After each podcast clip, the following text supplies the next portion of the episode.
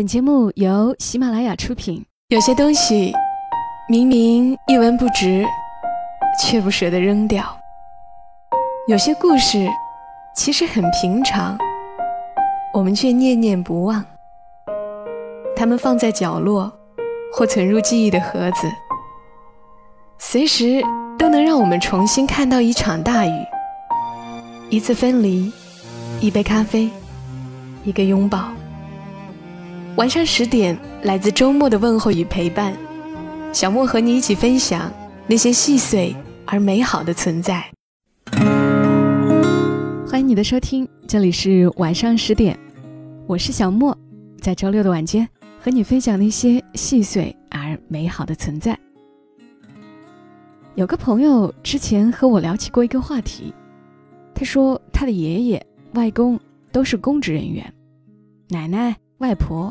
在当年也都是有很好的单位的，老了都有退休金。他的父亲母亲呢是以前的国企职工，原本家庭条件是很不错的。只是后来父母经历了下岗，双双失业在家。但因为爷爷奶奶、外公外婆都有退休金，所以生活倒也不成问题。加上这个朋友那会儿也已经上大学了，所以他的父母索性就待在家里一日三餐，拿着下岗补贴过过清闲日子，和以前的同事们打打牌、唠唠嗑。然而，绝大部分下岗家庭，他们的父母没有可观的退休金，就算有，家里也姊妹兄弟众多，不像我这个朋友的父母那么幸运。所以有些就南下打工，有些盘个店面，摆个小摊儿。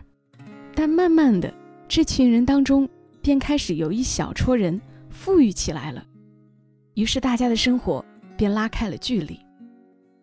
朋友就说：“为什么我的父母就这么安于现状呢？”朋友笑着说：“要是他们当年也出去拼一把，说不定我就是个富二代呢。就算不是富二代。”家里说不定都买了好几套房了呢。毕竟那个时候几万块就能买一套房。听节目的朋友里，也一定有人疑惑过这个问题：为什么父母这一辈的，好像上进心都不大，只图安稳？嘿，巧的是，昨天我看到另一个主播，也是我很欣赏的主持人马奔，人称帅气的马爷。也聊到了这个话题，我觉得他说的很有道理，所以接下来要把这篇文章分享给大家。如果你有十套房子，你还会努力吗？作者：帅气的马爷。昨天的留言中有这样一条，我倒是想和你聊聊。留言是说。马爷，我希望你能够做一篇关于父母这一辈的人为什么都没有了上进心、安于现状这样的文章，可以吗？谢谢马爷。其实我们都是没有上进心的人，只是迫于生活的压力，假装有上进心，骗自己每天上班而已。老白在上大学的时候，每天睡到自然醒。每次社管查寝，都被阿姨拉着开思想斗争会。刚开始，老白还应付一下，后来连床都不起，被子一包头，扭头继续睡。次数多了，阿姨也没办法，临走前语重心长地看着我说：“小马，你这么上进，要帮帮那个老白呀。”我睁大眼睛，一副恨铁不成钢的样子，叹口气说：“姐姐，您放心，我一定帮他改过来。”社管阿姨笑靥如花，站在楼道里说：“就你嘴甜。”一场危机就这么化解了。其他舍友都问我：“你真的不打算帮帮老白？”我诚恳地说。如果我是他，我也不上进。老白家里真的有矿，还是品相不错的金矿。我们每个月等爸妈救济的时候，老白已经和家人谈判结束，一次性拿到大学四年的学费。不出所料，大一就花完了。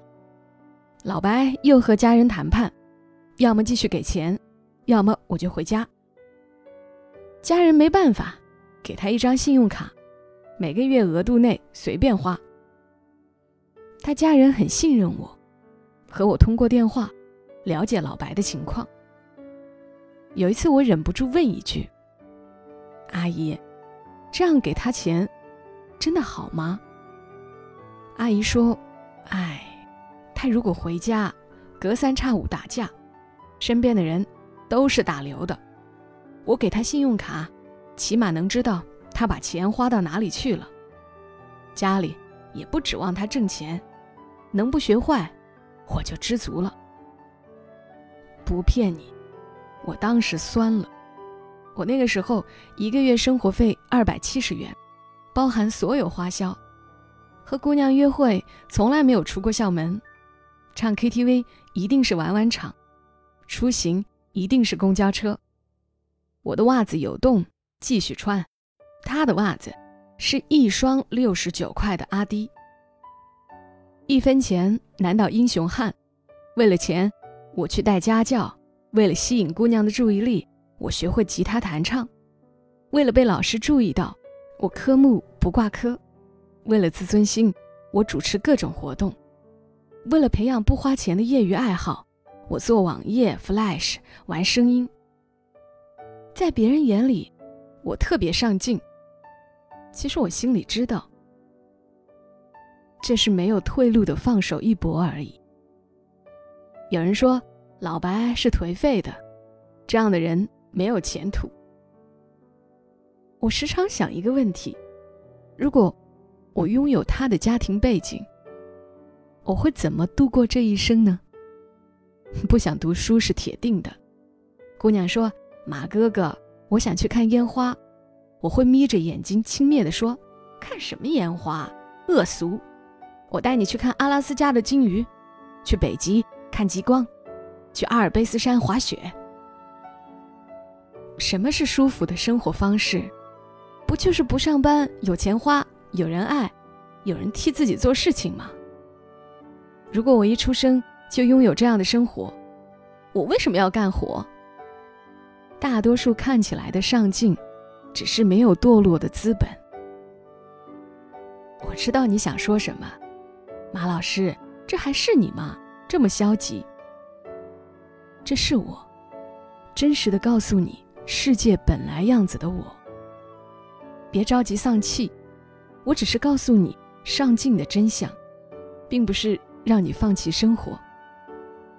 有些人出生就输在起跑线，有些人出生就在终点线，没有比较的意义。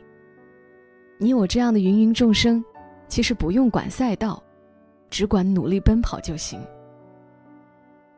每天地狱里阳光照射在非洲大草原上，斑马告诉自己：“我一定要比跑得最慢的斑马快。”狮子也暗下决心：“我一定要追上最慢的斑马。”欣欣向荣的大草原背后，就是血腥的自然法则。那些不上进的，都被吃了，或者饿死了。如果没有狮子的话，谁不想做一只沐浴阳光的斑马呢？老白后来消失了，听说因为赌博欠了高利贷，家里的生意也因为国家规范管理矿山，被叫停了。老白的故事，还是每次茶余饭后的谈资。每个知道老白故事的人，无一不羡慕老白曾经的生活。但也仅仅是羡慕曾经的生活，被社会打磨过的这些老油条，天亮了还要做那个不停奔跑的斑马。所以，同学，你问我父辈为什么不上进？其实，如果条件允许，谁想那么辛苦？只是生活还没有让他们吃过狗屎。他们还在苟且的活着而已。况且在你眼里的不上进，已经是他们最大的努力成果了。老去的那些斑马，就不要奢求他们跑得多快了，他们的不上进，才能让新的斑马活下去啊。所以，小伙子，不要管父辈了，先想想你自己拿什么奉献给生活。好